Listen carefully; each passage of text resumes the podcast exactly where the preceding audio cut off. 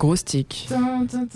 Bonsoir à tous, vous écoutez Gros Stick sur Radio Campus Bordeaux. On est tous ensemble pour vous tenir la main, euh, non, l'oreille ou je sais pas quoi d'autre pendant une heure. Et je suis avec Gilles. Salut Gilles. Bonsoir. Ludovic, Shabbat. Nathan, Hi hi. Raphaël, Hello Mélissa. Salut Euh, Est-ce que tu vas parler Maxence? Oui. Mais dis bonjour alors. Coucou. Salut Maxence. Et Béré, bien sûr. L'inénarrable Béré. Allez, on va parler de la thématique tout de suite. Gros stick. La thématique. Alors, la thématique de ce soir, on n'a pas tout compris, mais on va avoir une explication peut-être plus précise avec Gilles et Raphaël qui sont à à fond sur cette thème. Alors, Gilles, pourquoi Euh, euh, Moi, non, c'est Oh, Nicolas. C'est Nicolas. Euh, euh. Béré aussi, ouais. Je laisse Gilles expliquer. Alors, on, parle beaucoup d'inflation, on parle de DLC exorbitants, de Battle Pass, de Season Pass, mais qu'en est-il de l'argent dans les jeux? Alors, on achète des objets, on achète de l'équipement, on achète des véhicules en GTA, on achète euh, des. Il me semble peut-être des prostituées en cyberpunk, on achète tellement de choses, mais quel est le fonctionnement de la monnaie dans le jeu vidéo? Qu'est-ce qu'une bonne monnaie? Qu'est-ce que la monnaie dans un jeu vidéo? Qu'est-ce qu'une monnaie qui sert à une narration? Bref, beaucoup de questions qui me semblaient intéressantes de poser. Eh bien, c'est clair. On a tout compris. Qui veut se lancer? Qui veut répondre à Gilles dans un premier temps? Béré. Bah, c'est compliqué de- de- d'aborder cette euh, thématique parce que mine de rien, je pense qu'il y a beaucoup de choses à dire euh, sur une thématique aussi large. Je pense que ce qui est intéressant, déjà, c'est de se euh, de se comment on va dire de différencier les différentes catégories d'économie qu'on pourrait trouver dans le monde du jeu vidéo, enfin à l'intérieur des jeux vidéo. Euh, la la différence que j'aurais tendance à émettre, ce serait est-ce que c'est un système monétaire économique qui euh, s'inspire de ce qu'on connaît dans la vraie vie, avec, euh, euh, on va dire, des marchés, même parfois des capitaux d'investissement pour utiliser des termes compliqués? Est-ce qu'il y a un système d'inflation? Et c'est vrai que bah, ça dépend le jeu. Mais par exemple, quand on prend un jeu comme GTA, par exemple, la, franchise des Grand Theft Auto, qui du coup se, se base... Bah, comme, euh, comme tous- les jeux de la, franchise sur le monde réel et essaye d'être plus ou moins fidèle à ce que représente notre réalité, ben en soi, on a une, un système monétaire qui est très proche, avec un système de dollars, un système de d'emploi, d'activité, de rémunération qui est très proche de ça. Quand on prend un autre jeu euh, qui peut être totalement opposé, comme par exemple, je sais pas moi, un jeu, petit jeu indépendant où la monnaie ça va être des sourires, parce que ça peut exister, ben là on est totalement à l'inverse, on n'est plus dans la simulation, mais on est dans, dans C'est l'imagination. sûr que c'est pas la simulation les- de payer avec un sourire. C'est clair, si seulement on pouvait payer avec un sourire, oh là là. Mélissa. Bah, moi, au début, j'avais pas compris la thématique non plus. Là, c'est un, c'est un peu plus clair. Bah, aussi longtemps que je m'en souvienne, l'argent dans les jeux, ça m'a toujours fait chier. Et, euh, et je pense j'ai toujours, dès que j'ai pu tricher, je l'ai fait. Je sais pas, par exemple, si on parle de simulation de, de vie, bah, je pense aux Sims. Moi, j'ai beaucoup joué aux Sims. Bah, franchement, je me suis vite rendu compte que gagner sa croûte normalement dans les Sims, c'était complexe. Donc, euh, moi, les codes Motherlode, euh, je les ai enchaînés. Pareil, euh, par exemple, pour Animal Crossing, où il y a très, très rapidement, hein, ça, a l'air d'être un jeu mignon kawaii, mais on essaye de vous extorquer de l'argent assez rapidement avec un prêt absolument exorbitant pour une maison, une pièce. Oui, mais tu sais que le sous-texte de la thématique qu'avait proposé Gilles, ça disait aussi qu'est-ce que vo- euh, comment vous allez gérer votre économie dans le jeu, qu'est-ce que ça dit de vous? Ah bah moi je trichais. Mais j'ai triché. Dès que j'ai pu tricher, j'ai triché. Pour Animal Crossing, j'avais découvert que on pouvait, euh, si on mettait une autre date dans le jeu et que qu'on allait suffisamment dans le temps, on pouvait planter avec une pelle en or et ça faisait des arbres avec beaucoup d'argent. Enfin, je pense que tous les jeux avec de la triche, même Pokémon, je crois que j'avais un peu triché. J'ai j'ai triché pour tout. Donc euh, l'argent dans les jeux, ça m'a toujours. En fait, déjà que c'est complexe dans la vraie vie. Alors si en plus il faut être honnête euh, dans les jeux et aller être un tryhard à euh, essayer de gagner des XP honnêtement, euh, franchement c'est c'est relou. Scandale. Peut- Peut-être une petite dédicace au Balkany, tant qu'on y est.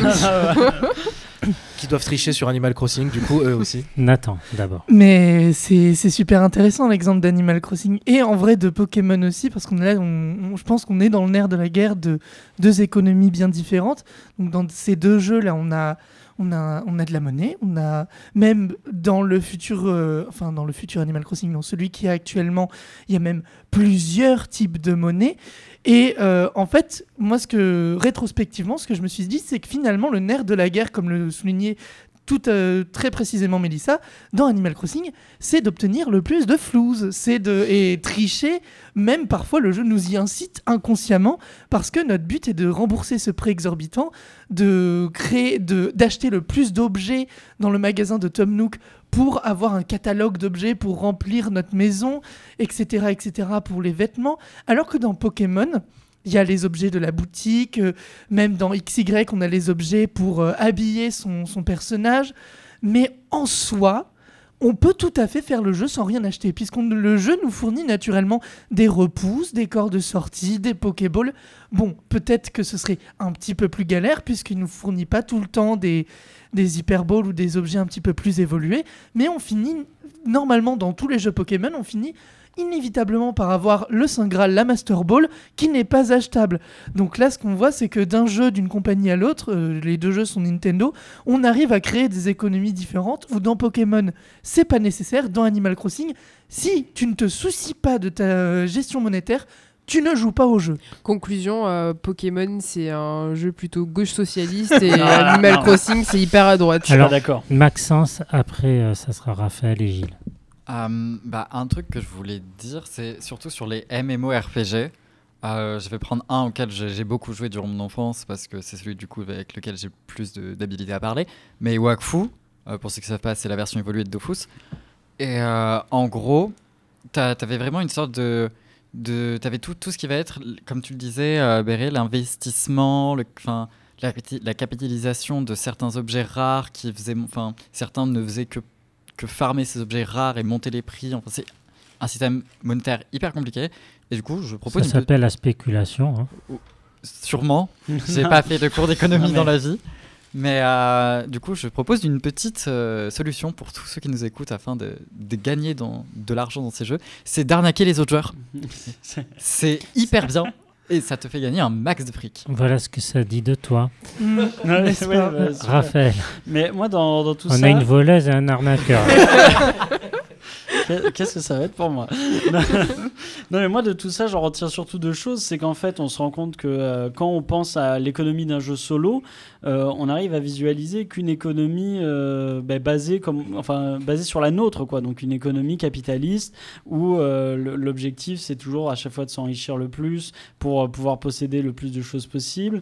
Et et l'idée, euh, l'idée à côté euh, de quand on voit certains MMO, c'est qu'au final, il y a beaucoup de joueurs qui vont s'organiser entre eux pour mettre en place, par exemple, du troc, pour éviter, euh, ben, dans les cas où, en effet, il y a de l'inflation qui arrive, de justement arriver à créer une économie parallèle et arriver à gérer, à éviter, éviter que tout le monde se retrouve à faire faillite face à deux, trois personnes, des méga farmers chinois euh, qui posséderaient tous les moyens de production, non, tous les moyens de, de farm et qui auraient euh, du coup les, les meilleurs objets. Et c'est vrai que c'est vrai que c'est un peu euh, dommage de voir euh, que euh, souvent une économie euh, une économie parallèle, c'est pas possible d'instaurer ça dans un dans un jeu solo. Et, euh, et ça ça a créé ce- cet effet euh, que ben, justement que déteste Mélissa. Et c'est pour ça qu'elle triche. Euh, Et oui, il y a une raison. hein, oui, euh. oui. D'ailleurs, euh, les gens qui volent, euh, c'est parce que la société ne les aide pas. Pas tous. Oui, c'est bah, vrai. sais, hein. les plus Regarde, grands- les- regarde les- Nicolas Sarkozy, oh, pff, personne l'a aidé quoi. Ouais, et les plus grands voleurs, euh, c'est Les- pas ce qu'on croit. Exactement. Et du coup, le... ce que je disais, c'est quand même. Toi, que... tu parlais des Chinois. Oui, non, mais non, mais en fait, c'est l'idée de farm. C'est euh, c'est ça aussi qui est important. C'est que du coup, euh, en fait, le- au final, une- dans une économie virtuelle qui va euh, très très vite, euh, bien plus vite que, dans une- que notre économie à nous, euh, on se rend compte que bah, c'est celui qui farme le plus, celui qui aura toujours le plus de temps euh, possible à, à allouer au jeu, qui Mais va, c'est- peut-être un peu euh, normal. Travailler plus pour gagner plus. Mais qui va, mais oui, mais justement, c'est une vision très euh, capitaliste du- de la chose. Est-ce qu'on peut juste expliquer le terme farm? Parce que du coup, on l'a pas expliqué pour le coup. Bah alors le fait, le fait de farmer dans un jeu, donc euh, le la plupart du temps c'est dans les jeux de rôle, c'est euh, de, euh, de faire une action en boucle dans le but d'obtenir une récompense, donc le plus souvent de l'argent ou de, des points d'expérience. Donc souvent en fait quand on dit qu'on est un peu en dessous du, du niveau d'une zone, on va aller farmer pour euh, battre des, des, des monstres qui sont à notre niveau pour gagner en expérience et pouvoir revenir. Il y a des farmers de serpents ou pas? Je ne sais pas, je ne sais pas s'il y a des farmers Bravo. de serpents. Mais du coup, euh, dans, bah, par exemple, dans, dans j'allais dire dans, dans certains euh, MMO, Pardon. hein. non, oui, non, c'est pas grave, dans certains MMO, du coup, il y, a des- il y a des donjons qui auraient des euh, loots un peu rares, donc des loots, c'est euh, des récompenses, hein, euh, mais des récompenses un peu rares, et après qui vont les revendre. Et euh, en fait, c'est cette idée que en fait, ces gens qui ont énormément de temps et qui vont du coup pouvoir profiter de tout ce temps pour, euh, pour, pour aller dans des donjons euh, loot, euh, loot ces, ces objets rares et après les revendre, c'est ça, ça crée du coup cet effet de euh, d'inégalité entre les gens qui n'auraient pas le temps euh, de, de, de- Moi, je trouve que c'est pas inégal du tout. Moi, je trouve que c'est un peu inégal dans le sens où euh, s'il n'y a pas moyen, Il le euh, mérite. mais, mais s'il n'y a pas moyen quand même de, pour laisser pour d'autres joueurs d'obtenir ces trucs-là à des prix raisonnables, c'est un peu dommage. Oui, euh, alors Gilles d'abord, après Ludovic. Oui, parce que ce qui est intéressant, c'est qu'on parle depuis un certain moment que de la dimension ludique en fait, et on a, j'ai l'impression qu'on a un découplage total de la dimension ludique de l'argent avec sa dimension euh, scénaristique et aussi plus globalement relative au lore. Et euh, c'est, j'ai toujours cet exemple en tête, mais de, de Disco Elysium où le, le- la- le- le- l'association d'un univers qui est en quelque sorte capitaliste est rattaché à, un fonctionnement économique où on incarne un personnage qui est techniquement et peut-être légalement SDF. Et justement, on a un, Il, est fonctionnaire. euh, c'est à peu près la même chose. Euh, en fait, on a un- en fait, on a le, le fait de pas avoir de l'argent, en fait, justement, participe à la narration du jeu. Et c'est, enfin, ça participe, ça conduit à la narration du jeu, puisque la plupart des, enfin, une grande partie des missions secondaires sont fondées justement sur la difficulté d'avoir de l'argent pour accomplir des choses qui justement sont automatiquement euh, atteignables dans les RPG classiques. Et justement, c'est l'un des, directeurs artistiques du jeu qui parlait du refus du système du, SDF looter, enfin du hobo looter qui consiste à buter quelqu'un pour piquer ses vêtements. Et là, on est dans un système qui, justement, euh, traduit, contribue à l'univers et, et enfin, ça contribue à la narration et la narration contribue au jeu. Et euh, un exemple extrêmement inverse, je trouve, c'est Red Dead Redemption 2, qui a un propos qui aborde la naissance des États-Unis, la naissance, on va dire, la naissance capitaliste de, l'économie, enfin de- des États-Unis que l'on connaît actuellement, mais il y a un découplage total entre la narration et l'argent. En fait, on gagne plusieurs milliers de dollars pour finalement acheter des armes et ensuite ne rien faire avec. D'autant plus que le jeu met en avant la critique des États-Unis, enfin du capitalisme plutôt, mais la résolution de la plupart des missions secondaires contribuant à la morale du personnage par- passe par l'utilisation d'argent. Donc c'est un peu contradictoire et on a la fameuse euh, lu- dissonance ludonarrative. Et donc, euh, voilà, je sais pas ce que vous en pensez et peut-être. euh, voilà. à Ludovic de prendre la Euh, parole. C'est à Béret oui, d'abord je- et Ludovic après. Je prendre- ben, en vrai, euh, je trouve que c'est c'est intéressant parce que c'est vrai que c'est pas un aspect qu'on a, qu'on a abordé, ça. Le, le- ce que tu disais, du coup, euh, qui, quand on prend des jeux solo connus, par exemple récents comme euh, la, la saga des Resident Evil, par exemple, ou si on prend le remake qui est sorti il y a pas longtemps, le RE4, et même euh, le jeu de base, c'est clairement ce que tu expliques, à savoir euh, le système de SDF looter, ou enfin une progression où tu ne pars, tu pars de rien, C'est des zombies. hein. oui, oui, non mais il y a ces, dans Hero 4 par exemple, il y a les connaisseurs font- vont reconnaître le fameux marchand qui t'accueille en Hey, welcome et qui te vend ces fameux objets très rares. Tu Et fais où bien, le- welcome. J'ai j'ai euh, de- beaucoup de cigarettes. Non mais Il est quand même chelou ce personnage. il est chelou, Ouais, hein, mais c'est une- ce sera un- un- une autre thématique, les personnages chelous dans le jeu vidéo. Mais euh, là où je voulais rebondir et plutôt euh, orienter le débat, c'est euh, là où on a parlé des économies, on va dire. euh, Avec son manteau, là, il ouvre Les- le manteau. Il est toujours, euh, toujours bien. Les éco Là, on a parlé un peu des économies, euh, euh, le système économique, comment il fonctionne dans certains jeux. Là où je voudrais euh, Il est orienter tout nu le... sous son Non, stop, stop, stop, Oh là stop, là. Nicolas. Et, ben, cette économie, elle n'est pas nue pour autant. C'est pas pour expliquer. euh, je voulais parler en fait des, systèmes monétaires qui se rattachent à la vraie vie. Comment Qu'est-ce que je veux dire? Quand je prends l'exemple, par exemple, de Warframe, il y a euh, tout le côté farm qui a expliqué Raphaël, à savoir que c'est pour expliquer, c'est un looter-shooter à la troisième personne euh, avec un gameplay très nerveux où vous vous vous baladez dans le système solaire avec différentes planètes et le but c'est d'acquérir des ressources pour pouvoir crafter des armes, crafter de l'équipement et devenir de plus en plus puissant. Jusque-là, on est vraiment dans le jeu vidéo classique euh, RPG, looter-shooter euh, et MMO. Mais à la différence, c'est que le titre est gratuit et il y a en fait un système euh, monétaire et économique qui est si bien pensé qu'il y a certains joueurs qui peuvent vivre de leur activité sur le jeu. C'est-à-dire que si vous passez du temps, comme l'expliquait Raphaël, à farmer, à jouer, que vous avez le temps d'investir dans le jeu, vous allez obtenir de l'équipement très très très rare, mais vraiment très rare et très difficile à obtenir. Et il y a en fait un marché qui existe au sein de ce jeu gratuit où vous pouvez obtenir une monnaie Et c'est vrai que ça c'est quelque chose qu'on n'a pas mentionné, mais dans certains jeux, il y a souvent euh, deux monnaies qui existent. Une monnaie accessible à tous, une monnaie où vous jouez et votre temps de jeu vous rémunère d'une certaine quantité d'argent, et une monnaie dite premium, payante, vous mettez le mot que vous voulez derrière. Et euh, cette monnaie, souvent, eh ben, soit vous injectez de l'argent euh, dans le jeu pour bah, la- l'avoir, ou alors vous l'obtenez, mais de manière très très difficile. Et là où c'est bien, bien pensé dans un jeu comme Warframe, c'est que eh ben, vous pouvez, euh, si vous jouez, que vous passez du temps à jouer, vous pouvez vendre une pièce d'équipement très rare pour cette fameuse monnaie payante et du coup vous achetez des choses que vous n'auriez pas pu vous acheter parce que vous n'aviez pas d'argent à mettre dans le jeu. Et même, euh, je, fais, je terminerai euh, mon exemple avec Warframe en disant que vu que c'est un jeu gratuit, la communauté crée des, skins, donc des apparences, des cosmétiques qui sont euh, personnalisés et que les jeux et que en fait les développeurs ont vu que ce qu'ils pouvaient faire, c'est les mettre à disposition des joueurs contre du vrai argent, donc euh, des dollars, des euros, n'importe quelle monnaie qui existe dans le monde. Une partie de, du prix est vendue et redonnée au- aux créateurs, et il y a une petite quantité, un petit pourcentage qui est pris du coup par euh, les développeurs du jeu.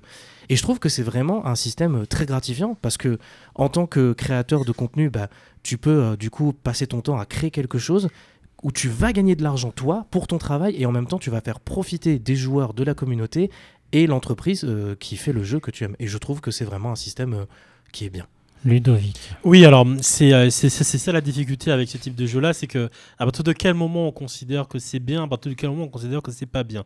Je vais prendre l'exemple, il y a eu ce débat-là notamment avec WoW, où en effet, donc on avait nos fameux, nos fameux farmers chinois qu'on adore et qu'on adule, euh, qui justement avec des bots ou alors euh, avec juste des enfants chinois qui n'ont rien d'autre à faire, farment de l'or et le revendent à des joueurs européens, américains, etc.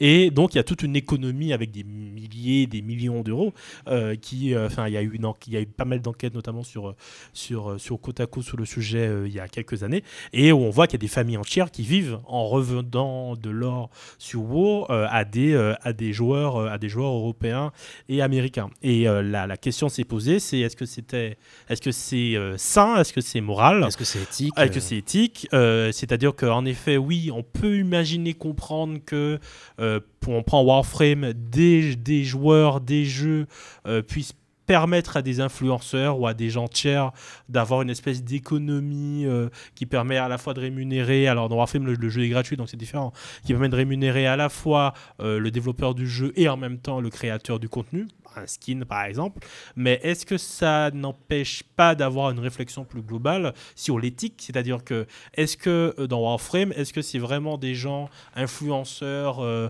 européens, occidentaux euh, qui vont en profiter ou c'est un énième enfant, en- enfant chinois qui va en fait faire un skin en utilisant une version gratuite de GIMP euh, et, et, et, et, qui va leur vendre, et qui va leur vendre dans Warframe? Il Alors, super fort hein, avec Gimp. hein. ah bah, ne sous-estime jamais un enfant chinois.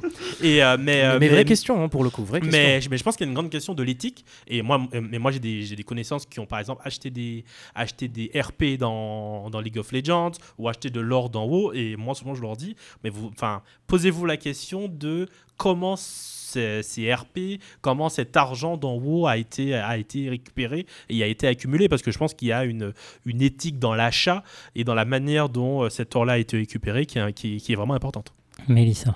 Bah avec tout ce qui a été dit, je me demande pas si en fait euh, les jeux vidéo sont pas là pour euh, enfoncer un peu plus le fait qu'on est soumis à l'idéologie capitale néolibérale et que qu'on peut pas s'extraire de ce système euh, monétaire euh, où absolument bah que ce soit virtuel ou réel, en fait, on est obligé de, de taffer ou de, de faire des choses ingrates ou qu'on n'a pas envie juste pour euh, su- substanter à, à, nos, à nos besoins. Et puis après, c'est un point qu'on n'a pas tellement abordé, je pense, on a parlé de l'argent dans les jeux, mais il y a aussi le fait de débourser de l'argent pour avoir euh, plus de choses dans les jeux. Si je me trompe pas, je crois que c'est Genshin Impact. Il n'y a pas un système comme ça Parce que moi, j'ai- des échos de- d'amis d'amis qui ont dépensé 600 euros dans Genshin Impact euh, pour pouvoir collectionner plus de skis, de skins ou Ne, de ne lance compétences. pas Béret là-dessus. ou Non, de mais- personnages, mais non, mais justement, vu que moi je m'y connais pas trop, euh, je, veux, et- je veux faire, je veux euh, fermer la parenthèse très vite qui a été ouverte pour expliquer euh, vraiment rapidement.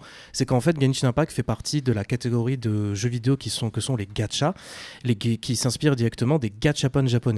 Et les gachapon japonais, en fait, le but le but originel du truc, c'est tu mets du vrai argent pour ob- espérer obtenir des personnages, euh, des personnages rares, des items rares, et ça vient de tout simplement des machines à boules qui sont les que sont les gachapon Où tu sais pas quelle figurine tu vas avoir. Et tu sais pas quelle figurine tu vas avoir exactement. Du coup, c'est vrai que bah, Genshin Impact, c'est l'exemple le plus populaire parce que bah, le titre, on en, on en parle tout le temps, il est partout, à la télé, n'importe où. Mais en fait, c'est un problème qui existe dans tous les gachas. Et c'est pas un problème, c'est juste que c'est comme ça que fonctionnent les gachas. C'est la, la source principale du revenu, en fait. C'est que les joueurs. euh, alors, il y a, malheureusement, je pense qu'il y en a certains qui se font avoir et qui, euh, mais qui en fait, euh, ne, ne comprennent pas qu'en fait, il faut faire attention avec ça. Il y a. C'est une addiction. Voilà. Mais je laisse Nathan rebondir. euh. Non, mais c'est ça m'a ça m'a fait rire euh, quand on enfin oui en effet il y a l'exemple de, de Genshin mais ce qui Ça m'a fait, fait pas rire parce que t'as mis de l'argent dans Genshin. certainement et figurez-vous que je n'ai pas mis d'argent dans Genshin. En revanche, il existe euh, des jeux où l'argent est utilisé autrement. Bon, ils sont probablement extrêmement rares, mais euh, de l'argent autrement que dans des modèles capitalistes. Par exemple, le jeu que j'avais traité il y a deux semaines, Home. Home. Il y a, non mais vous rigolez, mais il y a une utilisation de l'argent dans Home. Euh, je- en fait, je, je vais me permettre d'en parler, mais franchement, 10 minutes, je pense pas que je vais vous spoiler grand chose. Dans le jeu, je vous ai parlé qu'on pouvait euh, interagir avec un SDF. Et en fait, quand vous commencez. Encore, le- mais il y en un a partout. fonctionnaire. Alors, cette fois-ci, et pensez à ma mère qui est fonctionnaire. Cette fois-ci, La mienne aussi. je t'aime, maman. Alors, Elle cherche des maisons toutes les deux. Non. Non, mais euh, dans, euh, dans Home, vous pouvez interagir avec un SDF et vous commencez le jeu avec une pièce. Eh bien, figurez-vous que cette pièce, vous pouvez soit la garder pour l'amasser, soit la donner à ce SDF. C'est de la charité. Et je suis persuadé qu'il existe euh, d'autres jeux vidéo où on peut utiliser l'argent autrement. Et même si Home en soi, c'est presque. Enfin, moi j'estime que c'est une blague. Hein. Je sais pas qui a eu l'idée de ce jeu. Mais c'est la preuve qu'on peut utiliser l'argent autrement dans le jeu vidéo. Dans Avalon de Mamoru Oshii, qui est un film de cinéma, je ne sais pas s'il y en a qui l'ont vu autour de la table, il y a quand même une, un- une main qui se lève, je suis content.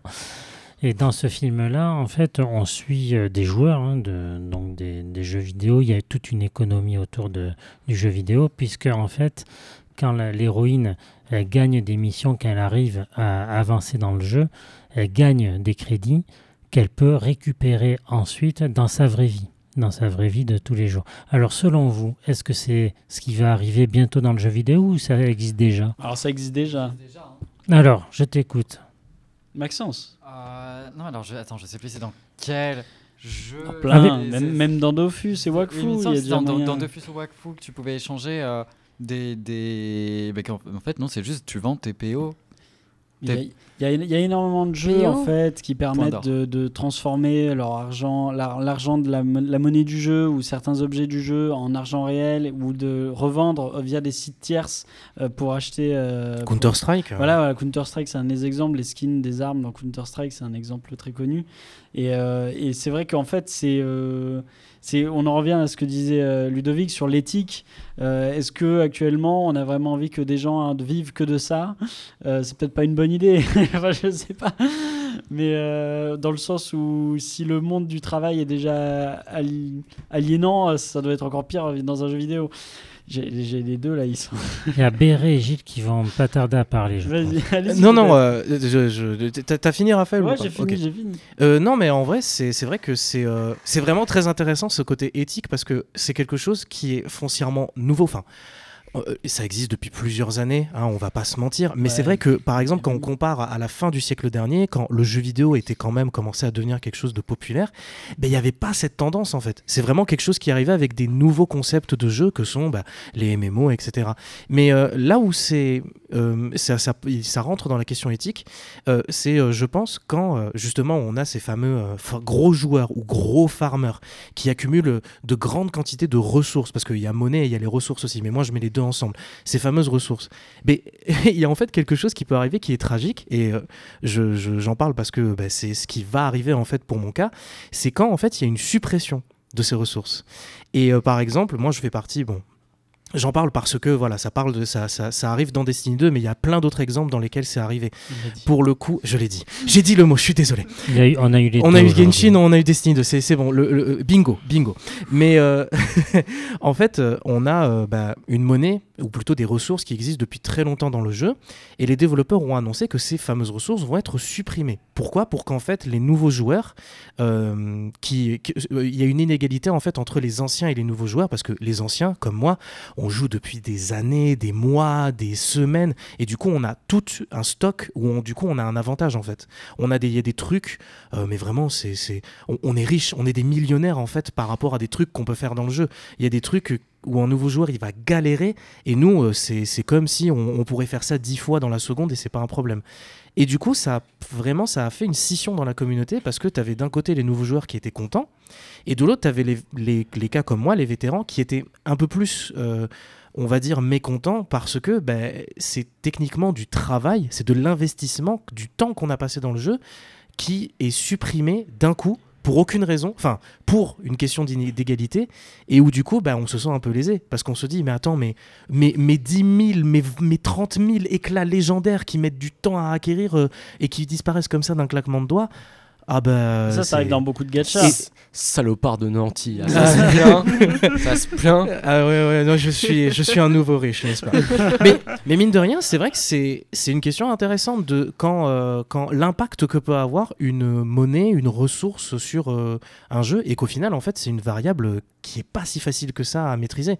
Parce que, bah, comme on y revient, il y a le côté égalité. Et en surtout fait. un jeu en ligne où euh, il y a des nouveaux joueurs tout le temps. Et oui, Et, euh, eh ben, enfin, là, vous aviez cité euh, Genshin Impact. Moi, je me souviens d'un autre exemple de gacha où justement le fait d'être un ancien joueur a pas du tout la même valeur qu'être un nouveau.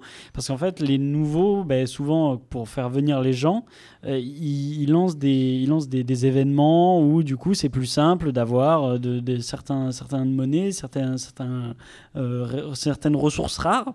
Et, euh, et du coup, li- l'idée, en fait, c'est que euh, ben, les gens qui étaient là avant, euh, ben, ils, avaient, ils, en ont, ils en ont sué. Ils ont sué énormément pour avoir leur truc. Et au final, ben, les nouveaux joueurs, ils ont, euh, ils ont euh, ces choses-là. Qui, dans un...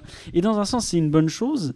Mais dans l'autre, on je peux comprendre Ça que fait certains vivre se- le jeu aussi. hein. Certains, oui, bah oui, mais je peux comprendre que certains se sentent lésés du coup. Mais en, en même temps, euh, si vous êtes encore à jouer à ce jeu, euh, parce que quand je vois euh, les, les gens euh, qui. Enfin, je veux dire, l'événement, il a peut-être eu lieu 5 ans après la sortie du jeu. Si 5 ans après, tu es toujours en train de jouer à, à un gacha, arrête S'il vous plaît, arrêtez Genshin Impact- tranquille. Genshin Impact n'a pas 5 ans, donc c'est bon, on est bon. On est bon. Non, mais- Ludovic, et ça sera pour finir. Oui, alors je, Sur la thématique, je, ça pense que ça pose une question plus globale de la question de l'investissement, alors monétaire et euh, de temps dans un jeu. C'est-à-dire que je prends deux jeux qui sont CS:GO et, euh, et League of Legends. C'est-à-dire qu'il y a des gens qui, dans leur stratégie d'investissement mais personnelle de la vraie vie, ont décidé, par exemple, d'acheter des skins très chers euh, dans euh, dans ces jeux-là, en se disant que ben les skins, ben, ils vont prendre de la valeur au fur et à mesure du temps. Donc il y a même des jeux où maintenant il y a des gens qui ont des stratégies d'investissement, comme on pourrait acheter un appartement, comme on pourrait acheter une voiture ou une belle montre, en se disant je vais acheter un skin. Le problème quand on fait ça, c'est que c'est la pire chose au monde. hein. Si, si des gens nous écoutent, il n'y a pas pire en termes d'investissement euh, qu'un jeu vidéo, parce qu'en effet, ce qui s'est passé pour CSGO, pour League of Legends, c'est qu'il y a des skins qui ont pris de la valeur, beaucoup de valeur pendant des années et des années. Il y avait un skin de Annie qui à un moment était à Mm, mm. 150 000 euros Il y a le skin euh, de en, la. en- en- en termes d'investissement, parce que c'était le premier skin, euh, la première version euh, du Il y personnage. a la Dragon Lore pour euh, citer CSGO. Oui, qui Exactement. Et en fait, ce qui se passe, c'est qu'en fait, il suffit qu'un jour, les développeurs ben, se lèvent un matin et se disent Tiens, si on ressortait ce skin qui, en fait, est sorti une fois il y a genre 10 ans, et en fait, ben, en fait ce qui se passe, c'est que le skin qui valait, euh, qui valait 100 000 tombe à zéro, ou tombe le prix du nouveau skin, et en fait, il y a des gens qui ont perdu des, des centaines de milliers d'euros à cause de ça. Donc, euh, donc, donc déjà, je pense qu'il y a également cette question-là de l'investissement et surtout la prévention Aucun de investissement n'est sûr. Et surtout dans, dans une structure économique où il suffit qu'il y a un mec qui a, qui a des cheveux bleus qui décide de refaire un skin euh, alors que le skin n'est pas sorti il y a Et- 10 ans. Faites vraiment attention aux mecs aux cheveux bleus qui sont développeurs. Les moyens que- de production sont aux développeurs. Il faut que toujours. tu changes de couleur de cheveux. Moralité, si vous voulez investir dans un jeu, bah, la voie gratuite, c'est la meilleure. Genre, passez du temps à, prendre plaisir. Et si vous obtenez un truc rare, tant mieux. Et puis, euh, ne mettez pas Ouais, de l'argent. Prenez pas trop au sérieux. Les Mais oui. La chronique musicale. Et la chronique musicale, c'est avec Ludovic ce soir. Qui est pas prêt. Il est pas prêt. Il est Ah pas là là, je suis pas prêt, c'est scandaleux. Surtout en plus, on va parler d'un jeu extraordinaire. On va parler d'une musique de jeu extraordinaire. On va parler de ce, ce qu'on appelle le plus, cla- plus classiquement P3P. Donc oui, chers auditeurs, euh, Je l'attendais. on va avoir une... un- oui, oui, alors j'ai déjà parlé de Persona 5. j'ai déjà- Voilà, vous commencez à comprendre que la série Persona est, est un peu une chronique que j'aime beaucoup. Et, euh, et je vais vous parler surtout de deux titres. dans- Vous êtes dans- un peu dans vos zones de confort. hein. bah, Ah, mais toujours. Ah, mais, euh, Non, parce que Gilles a dit Disco Elysium, lui a dit Genshin Impact, ils ont dit Pokémon. C'est bon, il y a tout qui est passé là.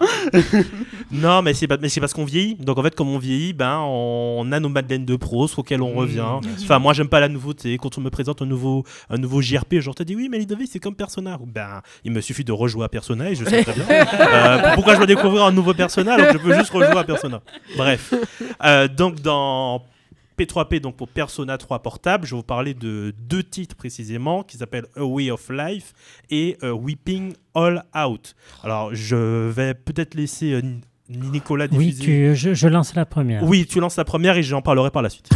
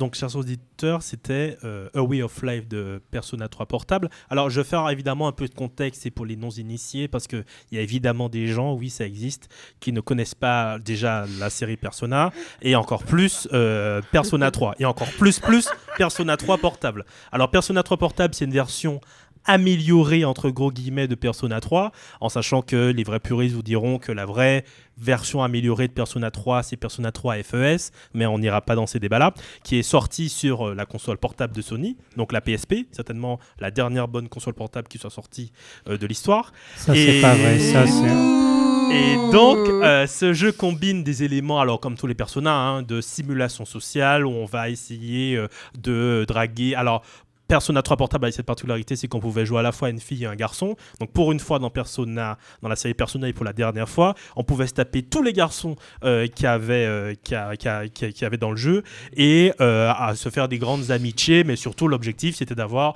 des love interests un peu partout. Et ça fonctionne comme, comme souvent un dungeon crawler avec des univers où les adolescents invoquent des espèces d'avatars mystiques, les personas, d'où le nom, euh, pour combattre des, euh, des créatures issues de l'inconscient collectif, en sachant que la particularité de Persona 3, c'était que pour invoquer leur, euh, leur avatar, les personnages se tiraient une balle avec, euh, avec un fusil, ce qui posé, vous imaginez bien, tous les problèmes du monde. De- dans, dans la tête. Dans la voilà, tête, la dans, balle. dans, Oui, la balle. dans- dans la tête. Si vous imaginez bien, ça a posé tous les problèmes du monde à l'époque où c'est sorti. Mais bon, euh, le jeu ressort euh, très bientôt, où il est, où il est déjà sorti? Non, Non, non, non, ça sort en, en- ça sort en- février, je crois. Ça sort en février.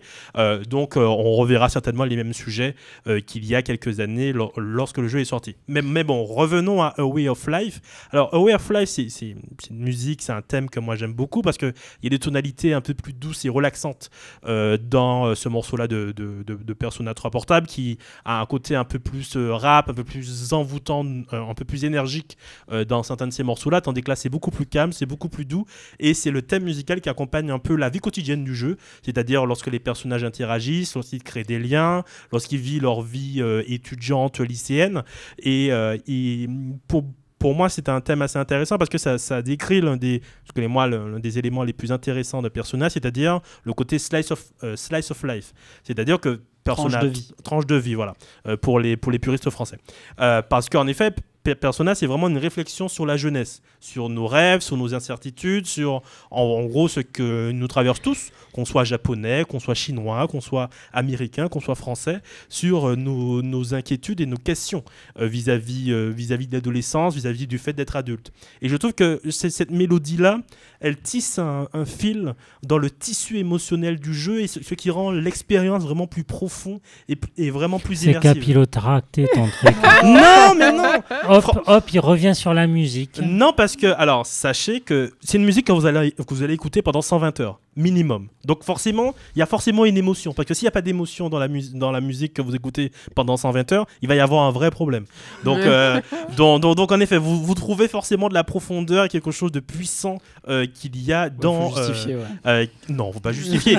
Dis- disons que le compositeur qui est derrière ces, ces mélodies que je trouve envoûtantes, qui s'appelle Shoji, Meg- Meguro, qui est une figure euh, incontournable chez Atlus, qui a fait euh, quasiment euh, toutes les bandes sonores de la, de, de la série Persona, à part, euh, certains, euh, à, à part ça- à part certains jeux où en effet il était plus en second, et les paroles de la talentueuse Lotus euh, Juice. Ah, Ah, c'est bien Lotus. ah, voilà, c'est Lotus Juice. Alors, euh, je sais pas si ça se prononce comme ça, mais la voiture. elle, m'e- elle m'excusera. euh, qui, a, qui, a, qui a écrit les textes de la chanson dont on vient, dont on vient d'entendre et qui apporte un peu une touche personnelle, qui mélange un peu, qui est un peu la grande thématique des personnages, rap, hip-hop, J-pop, pour créer un peu quelque chose d'un peu. euh, Qui plaît à tout le monde. Oh, voilà. Alors, je sais pas si ça plaît à tout le monde. Je, je sais qu'il y a des gens qui n'apprécient pas du tout la musique des personnages parce que c'est très différent de ce qu'on trouve dans les JRPG comme les Final Fantasy de façon générale. Moi, je trouve que ça apporte quelque chose d'assez rafraîchissant. Euh, alors, en effet, le côté euh, rap. Alors, moi, j'ai une grande problématique à entendre des Japonais chanter du rap, mais ça, c'est une, une problématique personnelle. Ça, c'est ça, ça, c'est mes démons, comme on dit. Mais, mais en effet, ça apporte quelque chose de différent et, et ça apporte quelque chose d'un peu plus pop, d'un peu plus dynamique. Et quand tu joues au jeu et que tu fais les mêmes batailles, les mêmes choses pendant 120 heures, avoir quelque chose d'un peu plus dynamique, c'est assez, euh, c'est assez intéressant. Mais on, va écouter le deuxième extrait, enfin la deuxième musique euh, que je vais vous faire écouter aujourd'hui, qui s'appelle Wiping All Out, et, euh, et on en parlera par la suite.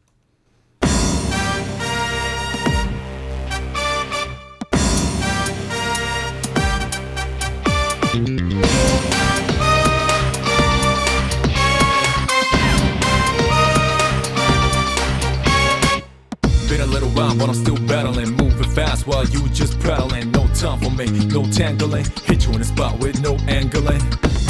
A princess. A lot of anger in it. Rhymes, quarter with spangles. Add some sounds in the times. Wangles, three dots connect to rectangles. Just like music sounds connect and rambles. Hell now,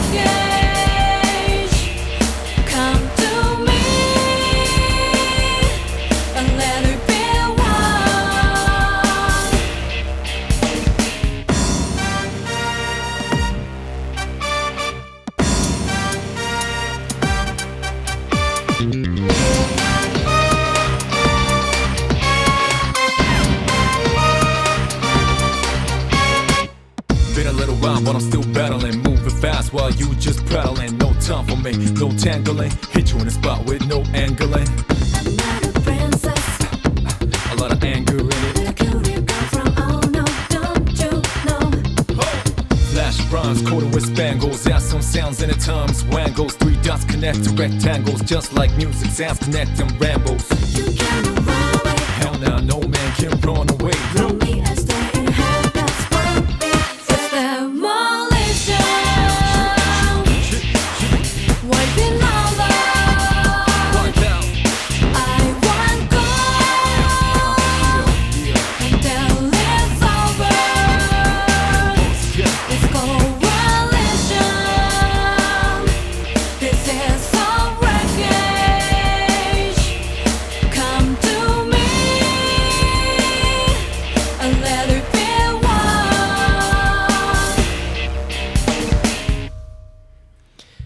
Donc c'était Wiping All Out de Persona 3 Portable. Je terminerai ma chronique en disant, alors vous avez pu voir que c'est une musique un peu plus entraînante euh, que la première que nous avons écoutée parce que c'est la musique qui symbolise un peu la lutte contre les Shadows, qui sont les ennemis euh, que nos amis, euh, que nos héros affrontent lors du jeu.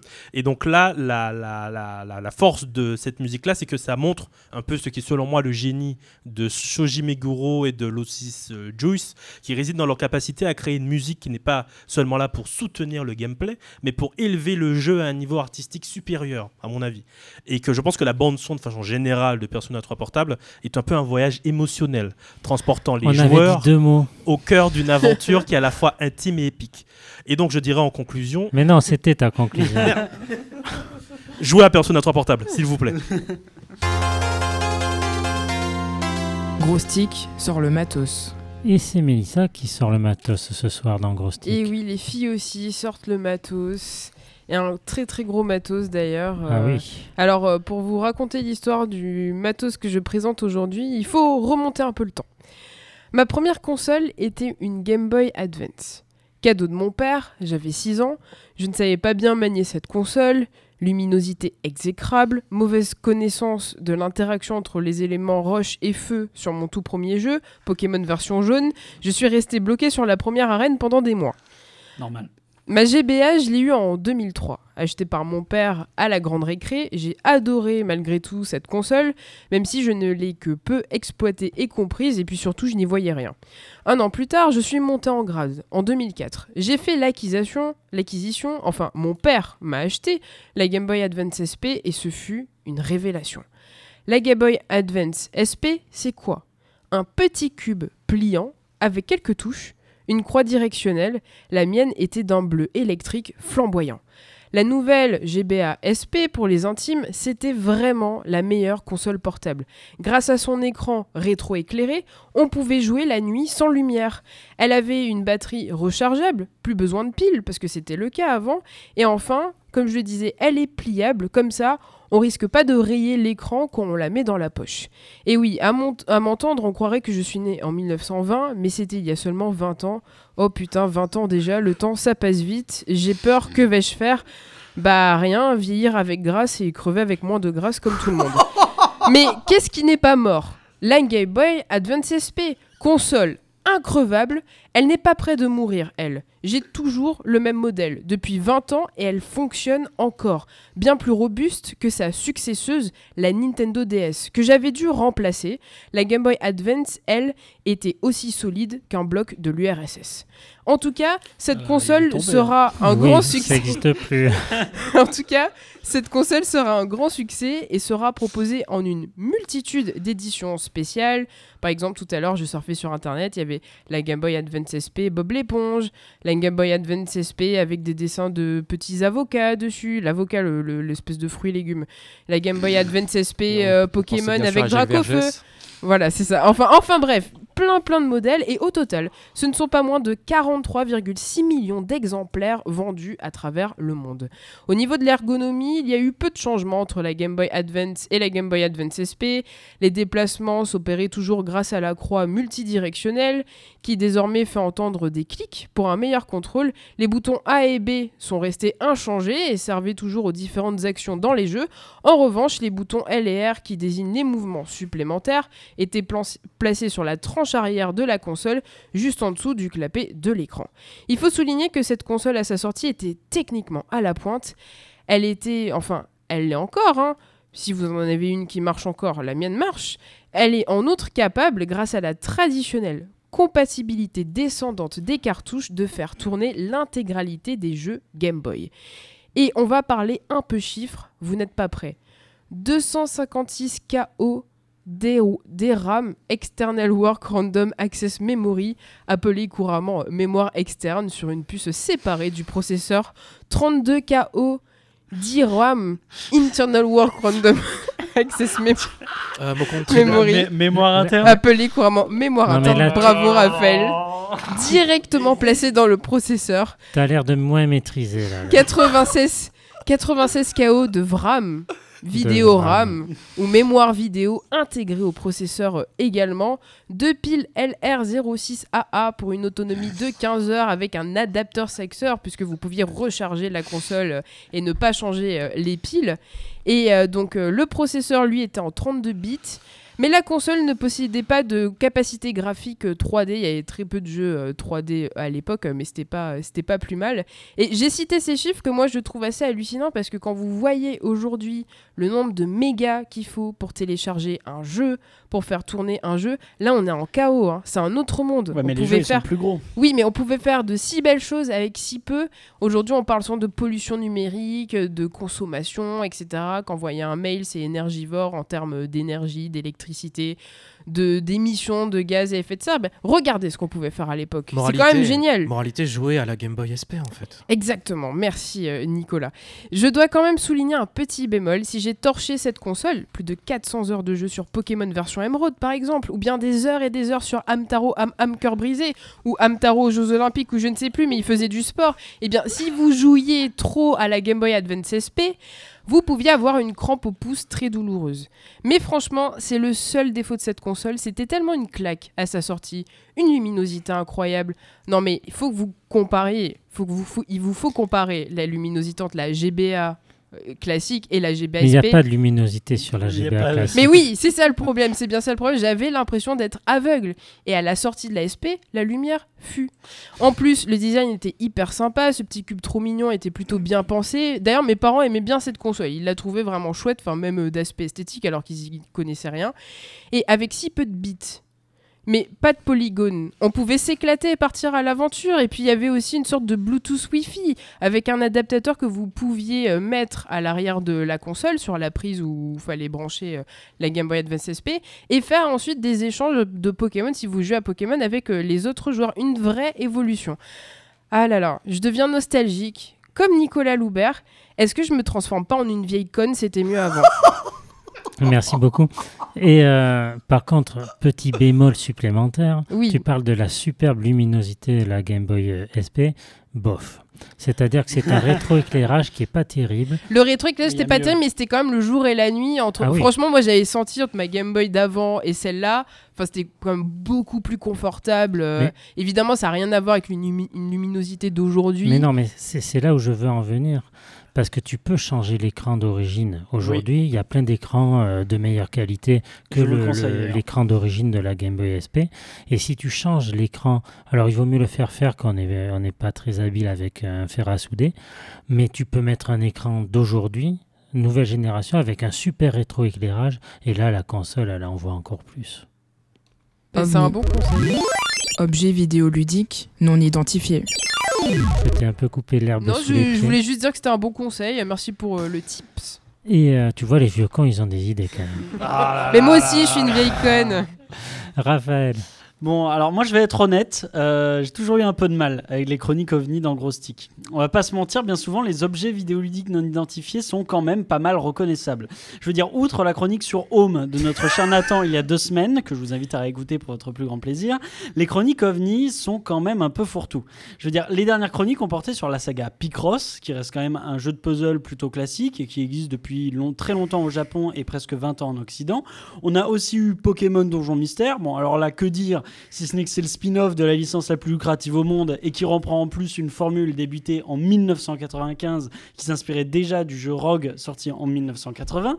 Et je ne dirai rien sur Théo, bon là qui n'est pas là, mais qui essaie quand même de nous vendre Ça la balance, hein. qui essaie quand même de nous vendre la campagne solo de Star Wars Battlefront 2 comme un ovni, alors qu'on est face à une campagne de jeu de tir on ne peut plus classique qui, malgré sa scénarisation, fonctionne moins bien que celle du premier Battlefront 2 sorti en 2005. Bref, je divague, je ne dénonce en aucun cas ces choix d'intitulé de chronique, mais c'est surtout pour moi l'occasion de vous dire que, pour moi, de vous dire qu'est-ce qu'un ovni à mes yeux. Car oui, qu'il s'agisse d'un test ou d'un ovni, tout est question de subjectivité. Voilà pourquoi aujourd'hui j'ai eu du mal à trancher entre dire que je faisais une chronique ovni ou un test. Car le jeu que je vais vous présenter est une aventure narrative comme il en existe des milliers, à ceci près que nos interactions avec ce titre ne se font qu'au travers du clignement de nos yeux. Before Your Eyes, développé par le studio Goodbye World Games et édité par Skybound Games, comme je l'ai dit, c'est une aventure narrative qui a pour particularité de se jouer en clignant des yeux.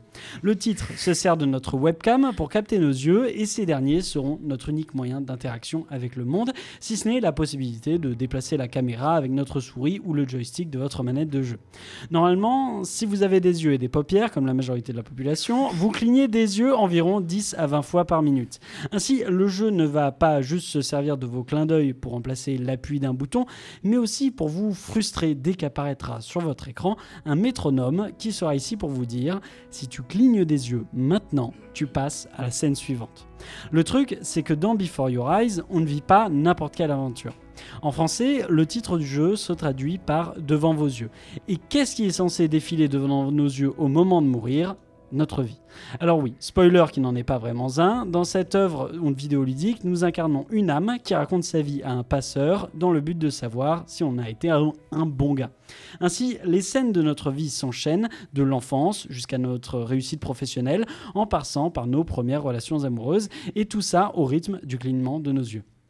Ainsi, quoi de plus frustrant quand, à 10 ans, je me retrouve à la belle étoile avec ma voisine de mon, à mon- de mon âge, avec laquelle je passe mon temps à jouer à un clone de Pokémon. You, you, you. Ce soir-là, j'ai désobéi à mes parents pour la rejoindre sur la plage. Le ciel est magnifique. C'est comme si les étoiles me conseillaient de rester avec elle. Elle s'approche de moi dans son sac de couchage, la protégeant du froid. Elle me chuchote quelque chose. Et là, je suis dans la voiture avec ma mère, direction l'école. Un un clignement d'une révélation qui m'aurait semblé fatidique, un un battement de cils, d'un secret qui me sera à jamais inconnu. Pour un jeu se terminant en une courte soirée, et j'ai envie de dire heureusement, tant s'empêcher de cligner des yeux peut être compliqué, Before Your Eyes s'inscrit définitivement dans cette longue liste d'œuvres qui, avant même de débuter, te donne cette impression que tu vas verser ta petite larme.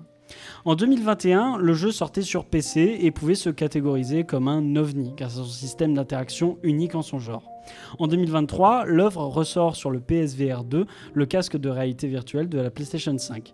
Si je me doute que cette version doit être encore mieux que celle à laquelle j'ai joué, puisque le casque est pensé pour capter les yeux et leurs mouvements, cet objet vidéoludique n'est plus si non identifié que ça. En effet, le casque de Sony a permis à d'autres studios de s'essayer à ce style d'interaction pour raconter d'autres histoires, et j'ai envie de dire, dans un sens, tant mieux. Car si un ovni peut être un jeu qui ne se laisse pas aborder comme la majorité du paysage vidéoludique, je trouve cela encore mieux quand il s'agit d'une œuvre qui ne fait rien comme les autres, jusqu'à ce que les autres fassent comme lui. Preview. Et c'est avec Béret. Bonjour, gros stick. Je ne suis pas Nico Béret, vous vous en doutez, euh, je suis maître Didier, la personne responsable des affaires de monsieur Nicolas, nommé euh, Nico Béret. Il s'excuse d'avoir quitté l'émission un peu plus tôt que prévu, son absence pour sa chronique se faisant ressentir. Mais il m'a demandé de vous lire une lettre qu'il a préparée pour vous. Je ferai de mon mieux pour imiter la voix de monsieur Béret, malgré mon ancien âge. Voici le contenu de la lettre. Chers membres de l'équipe Grostic, messieurs, dames, les auditeurs de Radio Campus, bonsoir. Pardonnez mon absence à l'émission de ce soir, mais une nouvelle urgente m'a obligé à me déplacer sans tarder. Il y a quelques jours, une vidéo contenant des informations sur un certain jeu a fait son apparition. Je crois qu'il s'agit d'une bande-annonce, si je ne m'abuse.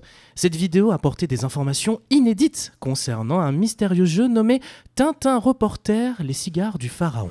Ce jeu aurait ou aura des éléments d'action-aventure et permettra de suivre l'histoire du plus célèbre reporter franco-belge de la pop culture de ces dernières années. La société derrière le développement serait le studio espagnol Pandulo Studios, malgré l'accent mé- médiocre que je viens de vous faire, désolé. Je n'ai pas trouvé beaucoup d'informations les concernant, comme par exemple le fait qu'ils aient développé un certain jeu vidéo nommé Black Sad Under the Skin en 2019, jeu basé sur la même bande dessinée du même nom, bien évidemment. Cependant, tout porte à croire que depuis plusieurs années, c'est la même so- société qui éditerait les jeux de nos chers Pandulo Studios, l'entreprise nommée Microïd. On en avait déjà parlé dans Grostic, mais il semblerait que là, eh bien, euh, je n'ai pas grand-chose à dire. Si ce n'est qu'ils se sont toujours spécialisés dans les jeux vidéo d'aventure, comme par exemple les Astérix Obé- Obélix XXL, et depuis leur création dans les années 80. Malheureusement, je n'ai pas réussi à trouver de date de sortie pour ce titre vidéoludique ou d'autres informations qui pourraient justifier une preview ou ma présence. C'est pourquoi je suis parti chercher des informations là où je pourrais en trouver en Espagne. Je ne sais pas combien de temps mon périple risque de durer. J'espère que je pourrai vous revenir vers vous et vous tenir au courant des futures informations, mais je pense que mon périple ne fait que commencer. Le jeu sera disponible, ce peut- il semblerait, sur plusieurs plateformes différentes, PlayStation, Xbox, PC ou encore la fameuse Nintendo Switch, avec des graphismes assez faibles et moyens. Mais j'espère confirmer que le gameplay sera assez prometteur et agréable pour la communauté à l'avenir. Je reviendrai, vers- vous, je l'espère, avec euh, toute la vérité et rien que la vérité. Mes salutations sincères, Nico Béret. Voici le contenu de la lettre qui était adressée à l'équipe complète de Grostic ainsi qu'aux auditeurs de cette dernière. Vous me reverrez dans le cas où Monsieur Béret ne pourra assister par sa présence à l'émission à l'avenir, mais j'espère qu'il le fera. Merci euh, beaucoup, monsieur. Ah, on lui dira. Didier, toujours. On lui dira. Merci. C'est la fin de Grostic. Oh. Mais on sera de retour dans 15 jours. Ouais. Mais c'est quand même un petit peu triste quand même. Oui. Mais on sera là dans 15 jours. Ouais. Je crois que les auditeurs ont compris, monsieur.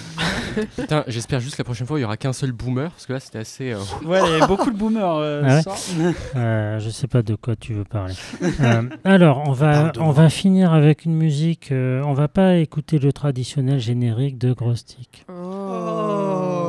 Mais une musique euh, d'un shoot 'em up. Oh. Ah non, non, non, parce que là, il en a, il l'avait pas dit encore. Il Il s'appelle- avait pas dit shoot 'em up. D'ailleurs, je vais le caler tout de Ça le suite. démangeait. Je vais Il fallait caler- qu'il le place. Je vais le caler tout de suite parce que moi je l'ai pas dit. Joue à Guilty Gear. Voilà, c'est bon, tu peux le faire. Jouer à Nier. Donc, c'est euh, c'est extrait du jeu ESP Galuda. euh, C'est le boss thème que je vous euh, propose d'écouter euh, pour finir Grostic. Et cette musique, on la doit à Manabu Namiki. Et c'était en 2004. Oh, déjà Déjà C'est vieux 2004. Bah ouais, c'était il y a, il y a presque 20 ans. C'est fou. Pour moi, de- c'était hier. Ouais. C'était hier. Maxence, Allez, t'es né en 2004, non allez, salut à Oh. tous. Salut. Au revoir. Au revoir.